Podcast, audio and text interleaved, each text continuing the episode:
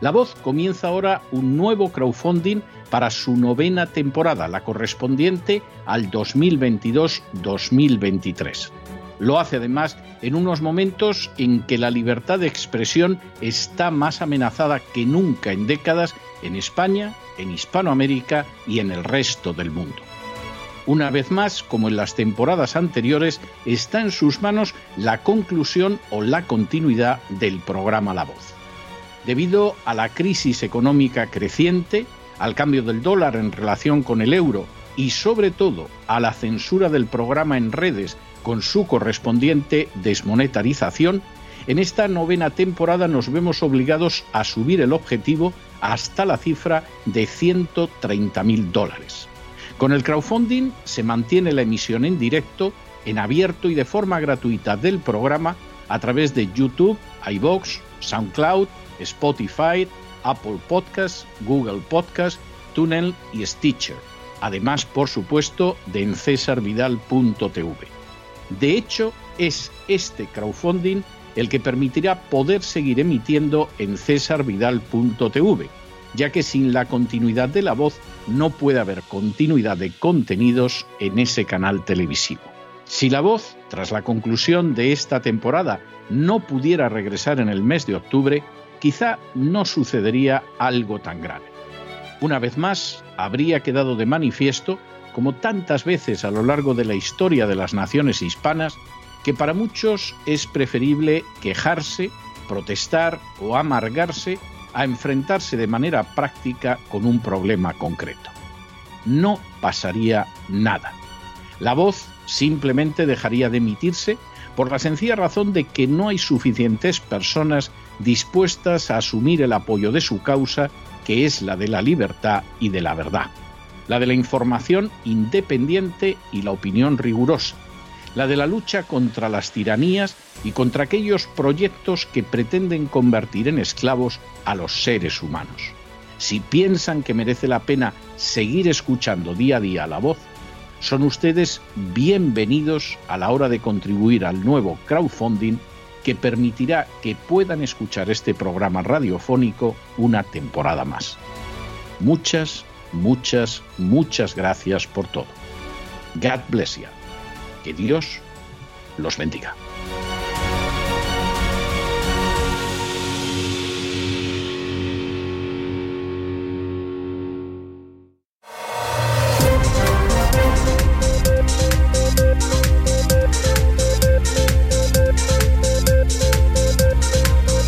Las noticias del día. Estamos de regreso y estamos de regreso después de ese editorial que hemos dedicado a la presencia de Zelensky en el foro de Davos, en el foro económico mundial. Bueno, esto a cualquier persona que tenga la más mínima idea, pero la más mínima, ¿eh? la más elemental de cómo funciona el mundo, no le puede sorprender. El foro de Davos, a fin de cuentas, es una gran instancia, no la única, pero una gran instancia de impulso de la agenda globalista.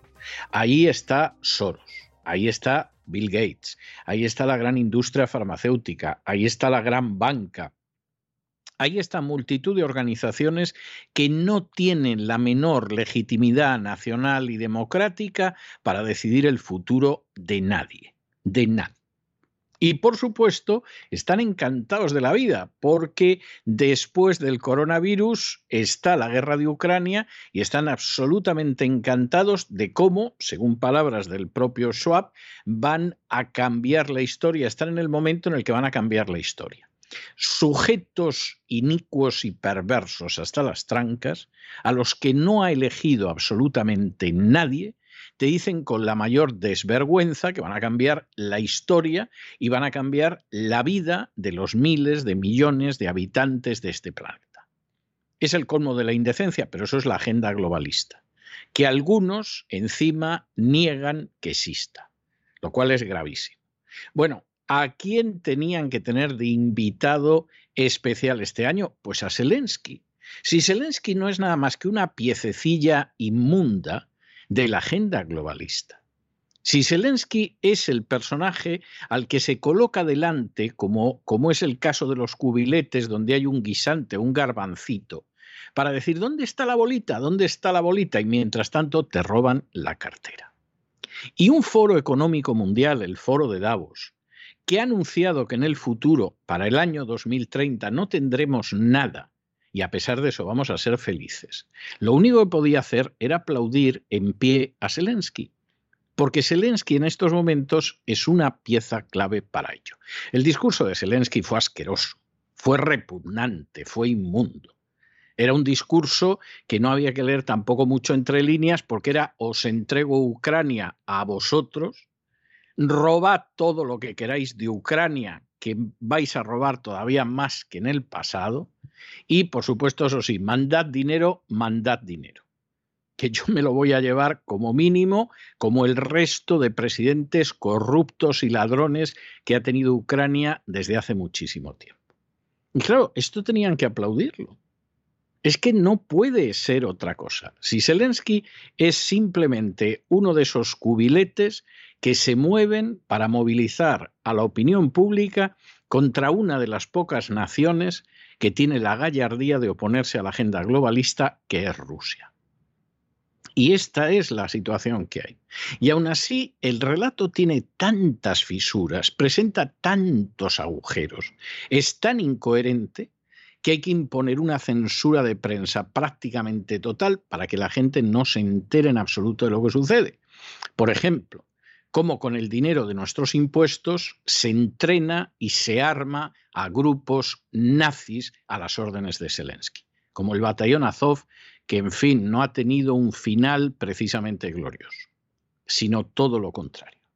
Después de pasar semanas protegiéndose detrás de mujeres y de niños y de civiles, lo propio de nazis cobardes como son los nazis ucranianos. Y esta es la situación. ¿Y hoy qué había en el foro de Davos? Pues después de Zelensky, la agenda LGTB. Pero, pero ¿qué se esperaban ustedes? si es que todas las piezas encajan a la perfección, como un puzzle diseñado por un maestro. Y el que no lo quiera ver, insistimos, es porque o está muy borracho, o está muy alquilado, o está muy prostituido, o está muy idiotizado por las furcias mediáticas. Pero aquí todas las piezas encajan y esto cada vez es más claro y más difícil de negar. Claro, también es verdad que hay gente que no estamos por la labor de jugar el papel, de representar el papel de furcias mediáticas, como es el caso de la voz. Y precisamente porque la voz no depende de la publicidad de nadie, no depende del foro de Davos, no depende de que en un momento determinado cualquiera de estas compañías, incluidas las farmacéuticas, que se han dedicado a lanzar lo que llaman vacunas contra el coronavirus, o la banca o cualquiera de esta gente, sea la que mantenga la voz, sino que nosotros desde hace mucho tiempo decidimos que no íbamos a tener publicidad, y que la voz en última instancia se sostenía en la medida en la que ustedes quisieran. Por eso estamos en nuestra campaña de crowdfunding 2022-2023 para convertir en realidad una nueva temporada de la voz, que sería la novena. En estos momentos que yo les estoy hablando a ustedes, estamos rozando el 94% del crowdfunding de la voz.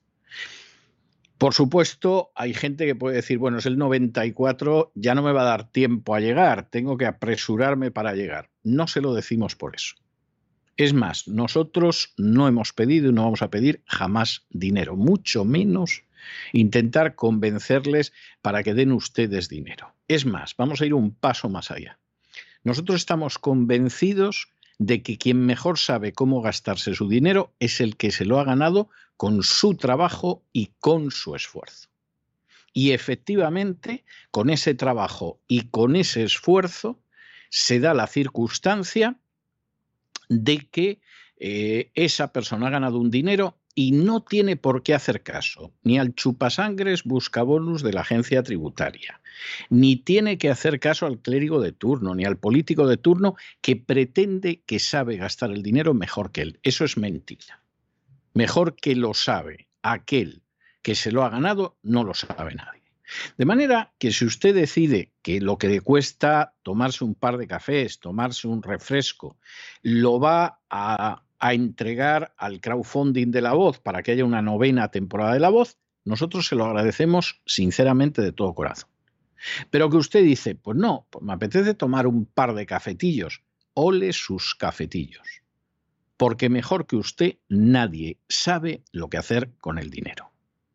Y nosotros, si efectivamente llegamos a cubrir el crowdfunding, en estos momentos hemos superado el 93%, pues encantados de la vida. Y si por las razones que fuera no llegáramos a cubrir ese 7% que queda, pues miren ustedes qué le vamos a hacer. Pero desde luego ustedes hagan con su dinero lo que les parezca, porque efectivamente mejor que el que se lo ha ganado no lo conoce nadie.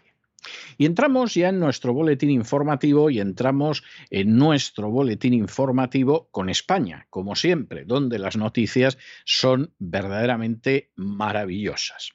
Bruselas estudia la situación económica de España, que no es precisamente bollante, y le dice que como tiene una deuda salvaje, tiene que recortar en gasto público primer paso lógico, tiene usted una deuda tremenda que viene sobre todo de la etapa de Zapatero y que empeoró muchísimo con Cristóbal Montoro en Hacienda y que no digamos lo que ha pasado ya con la señora Montero en el mismo ministerio, recorte usted el gasto público.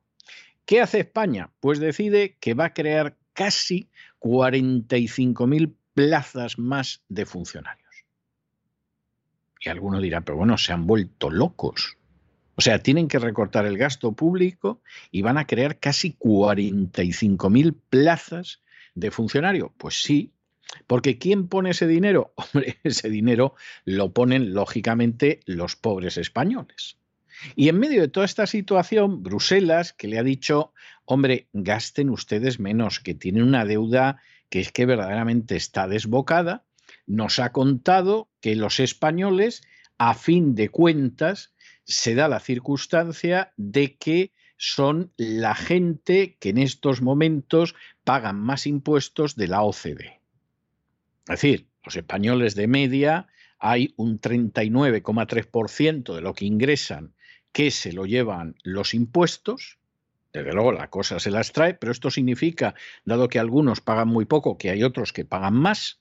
Cuando un servidor se tuvo que exiliar de España, hacía ya más de un año y pico que había echado cálculos y todo lo que ganaba hasta el 30 de octubre se lo llevaba a la agencia tributaria. Lo cual, lo cual no le eximía de que luego llegara un sicario y intentara sacarle más mediante una interpretación creativa de la situación fiscal, que es algo terrible.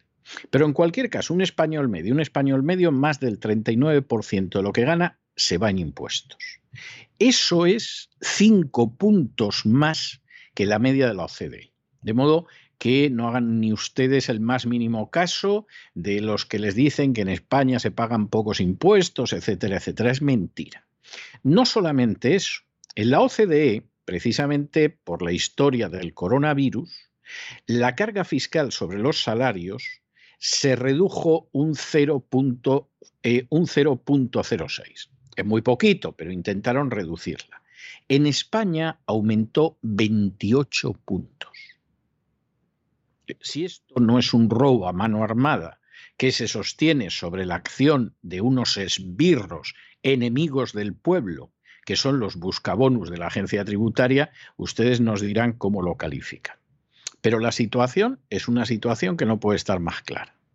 Le roban a manos llenas a los españoles, tienen una deuda salvaje que tendrían que contener y no la contienen, van a subir los impuestos y como hay que ganar las elecciones, pues nada, vamos a meter a decenas de miles de más funcionarios dentro de la administración. Con esto no les van a abrir a ustedes ningún noticiero, ni en la radio, ni en la televisión, ni en la prensa. Porque claro, todo el mundo quiere seguir recibiendo de alguna manera la publicidad, pero esto es un verdadero escándalo. En fin, examinamos estas y otras cuestiones de relevancia con la ayuda inestimable de María Jesús Alfa.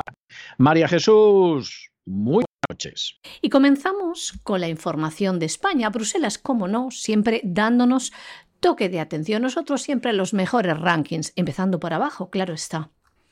Lo último que ha pasado es que la Comisión Europea ha emitido un informe sobre las vulnerabilidades económicas de todos los países de la Unión Europea. Y cuando llegó el turno de España, la Comisión ha lanzado la voz de alarma. Afirma que el endeudamiento de nuestro país excede los niveles de prudencia, algo que repercute en el resto de los países de la zona euro. Nuestro país tiene importantes desequilibrios macroeconómicos, pero no es el único, junto también con seis estados a los que la Comisión ha dado un toque de atención, estados miembros como Alemania, Francia, Holanda, Portugal, Rumanía y Suecia. La Comisión Europea ha pedido al gobierno español controlar su gasto corriente, situarlo por debajo del crecimiento potencial. En el caso de España, dice que la situación es peor que en el resto de Europa por la alta vulnerabilidad de España por su elevada deuda interna y externa en un contexto además de elevadísimo desempleo. ¿Y qué hace el gobierno social comunista mientras la Comisión pide a nuestro país que baje el gasto público?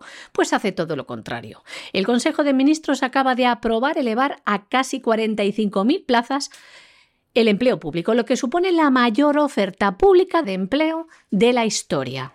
Y esta oferta pública consiste en lo siguiente. 34.171 puestos públicos, ofertas ordinarias, un 12,2% más que en el año 2021, 10.636 puestos públicos de oferta de estabilización. Vamos a desglosar los puestos de oferta ordinaria, que se reparten en 25.471 para la Administración General del Estado. Dentro de estos, 15.880 son de ingreso libre y 9.591 de promoción interna. 4.992 para las fuerzas y cuerpos de seguridad del Estado, 1.951 puestos para las Fuerzas Armadas, 1.732 para la Administración de Justicia y otros 5 para el Consejo General del Poder Judicial. Además de las más de 10.600 plazas para interinos, 4.692 puestos corresponderán a la Administración General del Estado y 5.945 a la Administración de Justicia.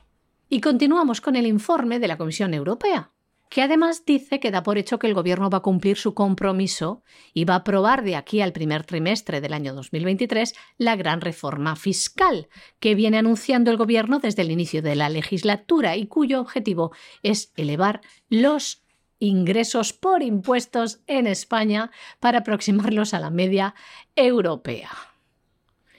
Les van a sacar, señores, nos van a sacar decenas de miles de millones de euros de los bolsillos. Si ya estaban mal, prepárense. Es un procedimiento de control fiscal también desde Bruselas, puesto en marcha tras la gran crisis financiera que busca orientar las políticas económicas de los países miembros para evitar tener que rescatarlos después. Y acabamos de conocer el informe Taxing Wakes, un informe sobre los salarios de la OCDE que afirma que los españoles ya destinan más de un tercio de su salario, exactamente un 39,3%, a pagar impuestos, lo que supone casi cinco puntos más que la media de la OCDE. Y además afirman que es una tendencia que va a ir en aumento. Y si comparamos la situación de España con la de los países de la OCDE, la carga fiscal sobre los salarios se redujo 0,06 puntos porcentuales respecto al año 2020. Sin embargo, en España se observó un aumento de 28 puntos básicos. Y seguimos con este informe de la Comisión Europea en el que se hace referencia a España. También se señala con preocupación la abultada deuda de los hogares y de las empresas españolas y también constata que la deuda pública respecto al Producto Interior Bruto es considerablemente elevada si se compara con los niveles previos a la pandemia. Curiosamente, este informe coincide con el anuncio realizado por la Comisión Europea que propone conceder un año más de bula fiscal a los países europeos. ¿Y qué significa esto? Que las reglas fiscales que limitan los topes de déficit público al 3% y de la deuda al 60% permanecerán congeladas también durante el año 2023, lo que mantendrá vigente la cláusula de escape un año más de lo previsto inicialmente. Además, también nos hablan de las pensiones. Los técnicos comunitarios que aseguran que la reforma de las pensiones que España debe completar para acceder al siguiente tramo de rescate supone uno de los principales focos de preocupación de Europa. Por una parte, el Ejecutivo Comunitario reconoce en parte de su informe que ligar las pensiones a la subida de los precios al consumo va a contribuir a mantener el poder adquisitivo de los jubilados, pero también advierte de que esto aumentará el gasto público, por lo que hace necesaria la introducción de medidas de compensación que deben ser adoptadas en este año para mitigar el riesgo a largo plazo de la sostenibilidad fiscal. El Gobierno está tramitando este respecto una serie de iniciativas, como la ampliación del periodo de referencia para el cálculo de las pensiones y un mecanismo de equidad intergeneracional. Como dando una palmadita en la espalda, Bruselas reconoce que la lucha contra el coronavirus ha supuesto para España un importante deterioro de las finanzas públicas que se está revirtiendo paulatinamente. Según las previsiones económicas de primavera publicadas la semana pasada, nuestro país cerrará este año con un déficit público del 4,9% en el año 2023, una cifra que dicen llegará al 4,4%. Muy lejos de los límites fiscales europeos, pero nos tememos que esta cifra es muchísimo mayor. Además, Bruselas espera que la deuda pública española vaya gradualmente bajando hasta situarse en el 113,7% el año que viene. Asimismo, este informe también advierte contra la segmentación del mercado laboral y el alto número de jóvenes desempleados. Si bien confía en que la reciente reforma laboral y el plan de rescate europeo post-pandemia contribuyan a resolver los males endémicos de nuestra economía, cuyo nivel de paro se sitúa, incluso en época de crecimiento económico, en el doble, en el doble de la media comunitaria. Bruselas considera que España debe utilizar los fondos disponibles del plan de rescate post-pandemia para una serie de reformas en el ámbito energético. ¿Pero qué está haciendo España? Comprar ordenadores para los ministerios, que es más importante. Y entre los deberes que la Comisión Europea propone a España se encuentra aumentar el nivel de reciclaje, acelerar el desarrollo de energía renovable, especialmente las instalaciones descentralizadas y de autoconsumo. Para hacer esto posible, los técnicos comunitarios aconsejan a nuestro país un mejor acceso a la red eléctrica, acelerar los procesos administrativos. Además, considera que España debe apoyar la inversión complementaria en almacenamiento, infraestructuras de redes, electrificación del transporte y edificios y el hidrógeno verde, a la vez que debe expandir la capacidad de las interconexiones eléctricas. Actualmente, España es considerada una isla energética, cuyo nivel de interconexiones con Francia y el resto del continente no llega al 3%, lo que impide el transporte del gas. Asimismo, Bruselas también recomienda que nuestro país avance en la eficiencia energética de manera asequible para los ciudadanos a través de la renovación de los edificios. Y en medio de esta situación, en la que de nuevo se trata de estrujar cada vez más a la gente que en mayor o menor medida crea riqueza para beneficiar a las castas privilegiadas y a los paniaguados a los que se arroja migajas, por supuesto, el gobierno va sumando una miseria tras otra. El gobierno, por ejemplo, muy poquito, torpedeó lo que hubiera sido el primer acto de homenaje a los policías y guardias civiles que combatieron a la organización terrorista ETA. Se ha sabido que esto iba a tener lugar el 25 de abril y que en esta celebración, en este, en este homenaje a la gente que se jugó la vida y que no pocas veces la perdió frente a los terroristas vascos, iban a intervenir pues miembros de la Guardia Civil y de los sindicatos policiales, representantes de las agrupaciones e incluso la Casa Real, lo cual tiene una enorme lógica, porque el primero que tenía que estar ahí era el rey. Bueno, en un momento determinado, el gobierno le dice al rey Felipe VI que no vaya, y entonces la Casa Real decide que no va y por supuesto no dio ninguna explicación. Todo esto además que es algo verdaderamente tremendo en paralelo a la entrada de la gente filoterrorista de Bildu y de los golpistas catalanes en la Comisión de Secretos Oficiales del Congreso, que ya es el colmo. Y en medio de toda la situación en la cual además había una directora del Centro Nacional de Inteligencia que había advertido a la ministra de Defensa, Margarita Robles, del ejército que están formando los golpistas catalanes y que, mira tú por dónde, mucho caso no lo hicieron, pero que la pusieron en la calle, sí.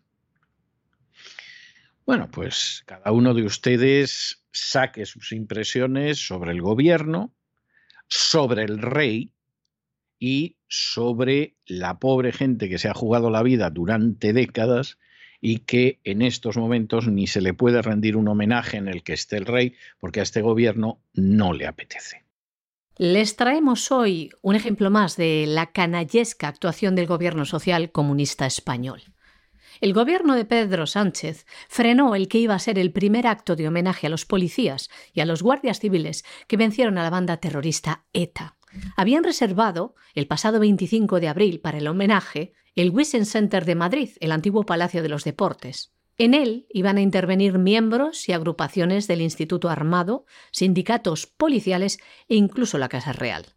El gobierno de coalición no dio luz verde al rey Felipe VI para asistir a este acto. Saben que le lleva la agenda el gobierno. Y tras el rechazo por parte del Ejecutivo, la Casa Real declinó la invitación. Pero nadie dio ningún tipo de motivo. El rechazo de Sánchez se producía en un momento en el que había salido a la luz el espionaje del spyware Pegasus, el presunto espionaje, que indignó a sus socios independentistas que votaron en contra de su Real Decreto con medidas económicas para paliar las consecuencias de la guerra de Ucrania, un decreto que ya saben que lleva escondido muchos temas que nada tienen que ver con esto, como les hemos contado aquí. No obstante, la convalidación del Real Decreto salió adelante con la ayuda del Partido Popular, aunque contó con el veto de sus otros socios maravillosos, los diputados de H. Bildu. Y como les decimos, en este contexto, el Ejecutivo, sin ningún motivo, rechazaba la celebración de este homenaje, a este merecido homenaje a las fuerzas y cuerpos de seguridad del Estado que lucharon contra los asesinos de la banda terrorista ETA. Una actuación criminal, una vez más, de este gobierno social comunista. Y después de España nos vamos a Hispanoamérica y nos vamos a Hispanoamérica donde el presidente de Chile, Gabriel Boric, le ha faltado tiempo para lanzar una ley que suba el salario mínimo, pero vamos, la mayor subida en casi tres décadas. Vamos a ver, ¿esto está bien o esto está mal? Vamos a ver, esto es demagogia. Esto es demagogia y la demagogia suele tener muy malas consecuencias para la economía, aunque la gente que no sabe economía se queda encantada. Yo me pasé escuchando durante mi infancia los cantos a Girón de Velasco, que era un ministro falangista de Franco, que se decía que era el único que había defendido al obrero. Bueno, la supuesta defensa del obrero por parte de Girón era las subidas de salario. Sin darse cuenta de que eso desataba una espiral inflacionista que se comía al final la subida de salario y todavía más. Con lo cual, las medidas de Girón seguramente tenían una finalidad buena y seguramente Girón quería mejorar la suerte de los trabajadores. Pero no tenía ni idea de economía, que es lo propio de la falange, pues al final los resultados eran terribles. Eso sí, había muchísima gente que aunque no se identificara con Franco, sin embargo, tenía una imagen muy positiva del ministro Girón de Velasco. Bueno, pues Boric está en lo mismo. O sea, aquí vamos a subir el salario mínimo, vamos a ir hacia adelante, etcétera, etcétera, etcétera. Bueno, pues eso tiene consecuencias. Va a desatar una inflación en Chile en un momento en que a escala mundial ya hay un proceso de inflación. Con lo cual, bueno, pues Boric podrá decir eso de que quiere ser el gobierno de los y de las trabajadoras y cosas de este tipo. Pero aquí, lamentablemente, lamentablemente, al final este tipo de medida demagógica y populista, más bien populachera, tiene muy malas consecuencias sobre la economía. Y lamentablemente en Chile no va a pasar mucho tiempo antes de que se vea. El presidente de Chile, Gabriel Boric, ha promulgado una ley en la que se contempla la mayor subida del salario mínimo en los últimos casi 30 años y se fijan además las ayudas para las pequeñas y las medianas empresas. Así, los salarios se reajustarán a partir de este mes a los 380.000 pesos chilenos mensuales, es decir, unos 427 euros.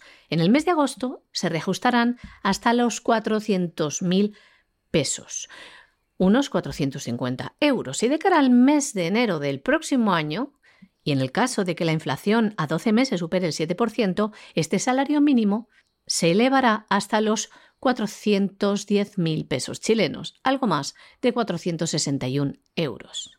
Queremos ser el gobierno de los y de las trabajadoras, decía Gabriel Boric. En este gobierno, añadía, siempre están abiertas las puertas al diálogo. Esto es lo que decía el presidente de Chile, Gabriel Boric, que también en su cuenta de Twitter, les leemos, comentaba lo siguiente. La promulgación del aumento al salario mínimo, luego de un histórico acuerdo entre todas y todos los protagonistas que impulsan nuestra economía, refleja que con voluntad de todos los sectores podemos avanzar junto a las y los trabajadores. Ya ven cómo tienen introducida también la agenda de género esta aberración lingüística una patada a la Real Academia Española. Y que nada tiene que ver con la igualdad entre hombres y mujeres.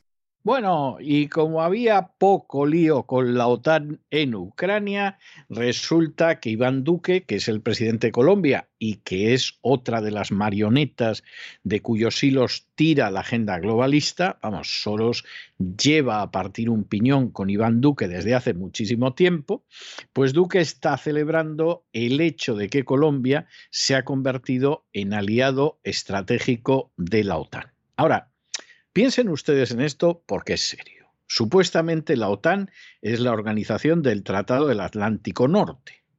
Reconocerán ustedes, a poco que sepan algo de geografía, que el Atlántico Norte no tiene nada que ver con Colombia. Es más, le pilla, pero que muy lejos. La OTAN se creó para contener a la Unión Soviética. La Unión Soviética desapareció hace más de 30 años. La OTAN no tiene ningún sentido, salvo que la OTAN tenga unas finalidades que van más allá de contener a la Unión Soviética que ya desapareció. Y eso explicaría que participara en la invasión de Afganistán, en la invasión de Irak, en la invasión de Libia, etcétera, etcétera. Y entonces nos entendemos. Y entonces podemos comprender que entre Colombia, y tú dices, bueno, pero a Colombia, ¿qué le va a servir y para qué va a servir para que en un momento determinado sea aliado estratégico de la OTAN? Que no es miembro de la OTAN, es decir, si atacan a Colombia, la OTAN lo mismo no mueve un dedo para ayudarla, pero sí es aliado estratégico porque los podemos utilizar para determinadas tareas. Bueno, pues fíjense ustedes, el hecho de que Joe Biden haya declarado aliado estratégico de la OTAN a Colombia tiene, entre otras consecuencias, que se va a enviar militares colombianos a Ucrania para entrenar a soldados ucranianos. Y uno diría, pero vamos a ver, vamos a ver que Colombia tiene problemas muy serios. ¿Qué se le ha perdido a Colombia en Ucrania? No se le ha perdido absolutamente nada. ¿Qué amenaza hay contra Colombia en Ucrania? Ni la más mínima. ¿Qué intereses tiene Colombia en Ucrania? Ninguno en absoluto. Pero simplemente Colombia se convierte en otro apéndice más y además la presidencia de Duque, que esto era algo que tampoco debe sorprender nada, de la agenda globalista. Y como ven ustedes, todas las piezas encajan. Al final, el foro de Davos acaba reconociendo que lo de Ucrania es una pieza para imponer la agenda globalista, no hay defensa de la democracia, ni, ni de la libertad, ni cosas de ese tipo. No, aquí tampoco vamos a andar ya con tonterías que todos nos conocemos es una pieza para la agenda globalista, como hoy el foro de Davos, como otra pieza de la agenda globalista, está hablando de los privilegios que hay que conceder a la minoría LGTB. Y dentro de toda esa historia, pues Colombia al final, pobrecita, se convierte en otro protectorado más, en otra colonia más de la agenda globalista. Oye, ¿y si hay que enviar militares a Ucrania? Pues envían militares a Ucrania. Aunque desde luego, si hace pocos años nos llegan a decir que Colombia iba a enviar militares a Ucrania, nos hubiéramos quedado mirando como diciendo, usted me quiere engañar, ¿eh? Usted se quiere burlar de mí. El presidente colombiano Iván Duque ha celebrado la designación oficial de Colombia como aliado estratégico no miembro de la OTAN, una decisión que fue anunciada el pasado mes de abril por el presidente de los Estados Unidos, Joe Biden. Lo hacían en un comunicado de la Casa Blanca. Decían que se hacía esta designación en reconocimiento de la importancia de la relación entre Estados Unidos y Colombia y las contribuciones cruciales de Colombia a la seguridad regional internacional. Mm, hacemos un punto y aparte a este comentario. Al agregar a Colombia como país externo a la OTAN, supondría que Colombia tiene la posibilidad de acceder a material armamentístico estadounidense. También puede hacerse con préstamos de Estados Unidos, con los cuales podría mejorar su capacidad bélica y de investigación. Además, tendrá la opción de adquirir tecnología espacial, y de ser aliado en operaciones especiales en compañía del Departamento de Defensa de los Estados Unidos. La semana pasada el ministro de Defensa colombiano Diego Molano visitaba el Pentágono para tratar este tema con su homólogo estadounidense Judd Austin.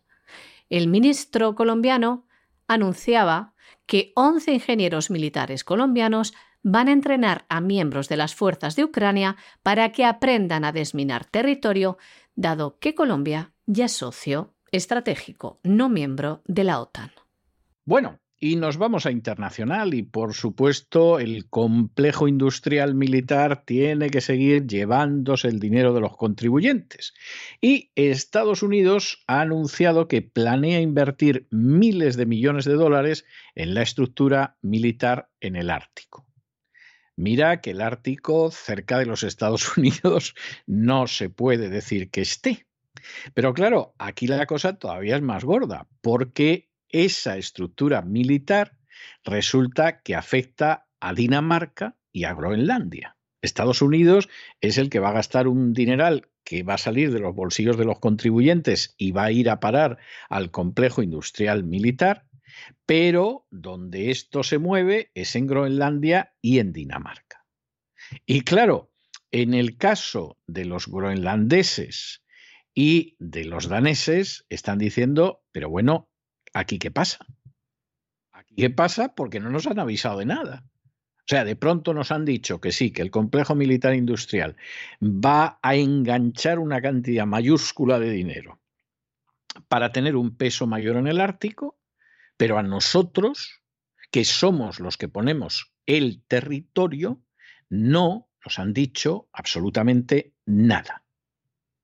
Y en estos momentos, tanto el Folketing, que es el Parlamento Nacional danés, como el gobierno de Groenlandia, les gustaría saber qué va a pasar con su territorio. Porque claro, esto es, es verdaderamente maravilloso, pero esto indica también lo que finalmente significa estar en la OTAN. Que las naciones que están en la OTAN no son libres, ni independientes, ni soberanas. Por eso, en buena medida, ya están muy, muy adobadas para ir hacia la agenda globalista, porque perdieron soberanía, independencia y libertad en política exterior y sobre todo en política de defensa. Y claro, antes por lo menos te lo comunicaban, ¿eh? que tiene usted unas bases ahí y ahí voy a meter ese tipo de aviones o ese tipo de barcos. Te lo decían por lo menos. Tampoco es que tuvieras posibilidad de decir a mí no me meta aquí estos barcos o no me localice aquí estos aviones, pero bueno, te lo decían, por lo menos se guardaban las formas. Ahora ya ni eso. Nosotros en ese territorio, que será teóricamente territorio soberano suyo, entramos como Pedro por su casa. Vamos a colocar lo que queramos. Y el gobierno de Groenlandia dice, oiga, avísennos, ¿no? Groenlandia, que ya ha habido algún presidente americano que ha dicho que estaría interesado en comprarla para Estados Unidos. Nueva base para intentar cercar más a Rusia y los pobres daneses diciendo, bueno, ah, díganos qué van a hacer, porque no sabemos qué van a hacer. Esto para los que piensan que la OTAN es una organización para defender la libertad. Ya, ya, ya, ya.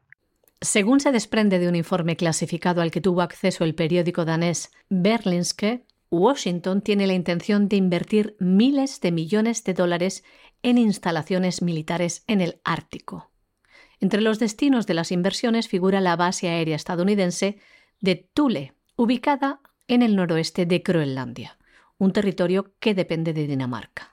Según un comunicado de la Fuerza Aérea de los Estados Unidos enviado a este diario a través de la Embajada estadounidense en Copenhague, esta inversión se hace con el fin de renovar su infraestructura. Tanto las autoridades de Groenlandia como el Parlamento Nacional danés desconocen los planes de Estados Unidos al respecto. En este sentido, la presidenta del Comité de Política Exterior y de Seguridad del Parlamento de Groenlandia decía que le gustaría participar cuando ellos tienen que ver, porque la base, decía, está en su país y quieren saber qué está pasando. Según el acuerdo trilateral entre Dinamarca, Groenlandia y los Estados Unidos, este país debe consultar e informar a las otras partes antes de introducir cambios significativos en sus operaciones militares en territorio groenlandés, pero Estados Unidos parece que no lo hace. Hay que decir también que desde Moscú afirman que el aumento de la actividad militar de la OTAN en el Ártico es un motivo de preocupación para Rusia. En este sentido, el embajador en misión especial del Ministerio de Asuntos Exteriores de Rusia y presidente del Comité Superior del Consejo Ártico, Nikolai Korchunov, subrayó que surgen riesgos de incidentes involuntarios que, además de los riesgos de seguridad, pueden causar graves daños al frágil ecosistema del Ártico. Y acabamos nuestro boletín con una noticia verdaderamente inquietante y es que el mundo, el mundo supera por vez primera los 100 millones de desplazados por conflictos. Esto es algo verdaderamente terrible, pero no es casual. Esto no es algo que de pronto una mañana te levantas y se produce el desplazamiento de millones de desplazados, de refugiados. Esto está siendo provocado de manera consciente. Y cuando uno ve dónde se ha producido eso, y ve que se habla de Afganistán, y ve que se habla del Congo, y ve que se habla de Nigeria, y ve que se habla de Etiopía, uno sabe que estos son conflictos provocados. Y uno recuerda, y parece que con esto cerramos una especie de círculo, esa declaración del foro de Davos de hace dos años, donde decía en primer lugar que no vamos a tener nada, pero vamos a ser felices en el 2030, y luego nos decían que iba a haber mil millones de desplazados en todo el mundo. Diez veces más de lo que estamos viviendo ahora. Y por supuesto que irían hacia Occidente y por supuesto que van a reventar las estructuras de Occidente. Todo esto bajo el aplauso de gente como Klaus Schwab, que lo mismo te aplaude a Zelensky porque dice ahora la historia la vamos a cambiar para siempre, que te aplaude hoy a los lobbies LGTB. Y en fin, los que no quieran ver esto, pues peor para ellos, porque cada vez es más difícil cerrar los ojos ante la realidad. El mundo supera por primera vez los 100 millones de desplazados forzados, personas que se encuentran ahora mismo en situación de desplazadas a la fuerza por el conflicto armado, distintos conflictos armados y por la violencia en sus países. Unas cifras terribles que han aumentado con las nuevas oleadas de violencia o conflictos prolongados en países como Etiopía, Burkina Faso, Birmania, Nigeria, Afganistán, República Democrática del Congo o Yemen, entre otros. El jefe de la Agencia de la ONU para los Refugiados, ACNUR, afirma que esto debe suponer una llamada de atención inmediata para resolver y evitar estos destructivos conflictos, terminar con la persecución y abordar las causas subyacentes que obligan a la gente inocente a huir de sus hogares. Pero como bien saben, distintos intereses económicos, armamentísticos y de recursos naturales están detrás de estos conflictos que no interesa a nadie solucionar. Poco importa que la población sufra, poco importa que se desarraiguen o mueran. Y hasta aquí hemos llegado nosotros con nuestro boletín de hoy, pero no se vayan, no se vayan, porque vamos a regresar enseguida con el Despegamos. Después, dentro de ese programa doble y sesión continua de economía que tenemos todos los martes, vendrá don Roberto Centeno y además la economía, que ojalá se fuera, pero ahí sigue, nada de la economía que se fue, por más que se llame así su sección. Y después remataremos el programa, en fin, con un respiro de cultura, con una entrevista cultural, para que no se vayan ustedes demasiado sobrecogidos con la economía. De modo que no se vayan, que regresamos enseguida.